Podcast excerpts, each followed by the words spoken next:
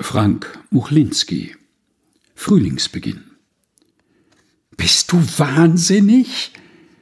Ihre Augen starrten ihn fassungslos an.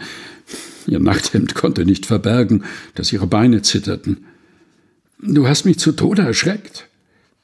Er schaute verlegen zurück, doch in seinem Blick lag auch eine Spur von Trotz. Sie kannte ihn gut genug, um das gleich zu erkennen. Was hast du dir dabei gedacht? Dann fiel ihr Blick auf die Narzisse in seiner Hand. Folgendes war geschehen.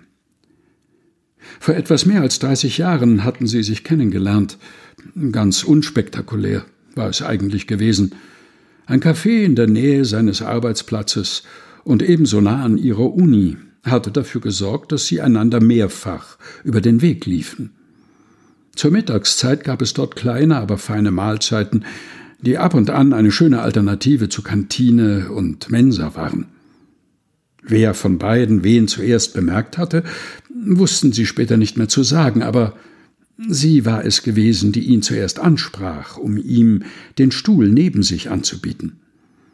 Da das Café zwar gut gefüllt war, aber nicht bis auf den letzten Platz, hatte er ihre Aufforderung mit einem besonders breiten Lächeln angenommen. So kamen sie ins Gespräch über ihr Studium und seinen Job, über öffentlichen Nahverkehr und natürlich über das Wetter. So gemütlich warm es im Café auch war, draußen hatte der Winter noch alles fest im Griff. Es wurde früh dunkel, wenn es denn überhaupt hell wurde, und der Regen wurde immer wieder zu Schnee und umgekehrt. Dabei ist bereits März, klagte er, und sie stimmte ein, ich will endlich Frühling. Gemeinsame Themen und einvernehmliches Klagen führten dazu, dass sie schließlich fröhlich in den Regen traten. Hoffentlich treffen wir uns mal wieder. Bestimmt. Wir sind doch beide regelmäßig hier. Ich würde mich auch freuen. Beide kamen bereits am nächsten Tag wieder ins Café. Aus ihren zufälligen Treffen wurden Verabredungen. Aus dem Café wurden Kino und Club und aus dem Winter wurde endlich ein Frühling.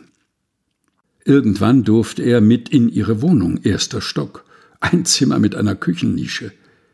Immerhin habe ich einen Balkon, sagte sie und blickte sich verlegen nach einer zweiten Teetasse um. Er öffnete die Glastür und trat auf den kleinen Balkon. Sie hatte zwei Klappstühle hier stehen, einen winzigen Klapptisch und ein paar Blumentöpfe, in denen noch vertrocknete Pflanzen vom Vorjahr steckten. Als sie mit dem Tee neben ihn trat, schaute er gerade hinunter. Sieh mal, forderte er sie auf. Da unten blühen schon ein paar Narzissen. Ja, die hat der Typ gepflanzt, der unten wohnt. Er achtet sehr auf sein kleines Beet. Und auch sonst ist er ausgesprochen achtsam. Sie grinste. Ich wette, er hat durch seinen Spion geguckt, als wir eben die Treppe raufgegangen sind. Es gibt nichts in unserem Haus, das er nicht mitkriegt. Sie tranken Tee und lachten zunächst möglichst leise, später möglichst lauthals.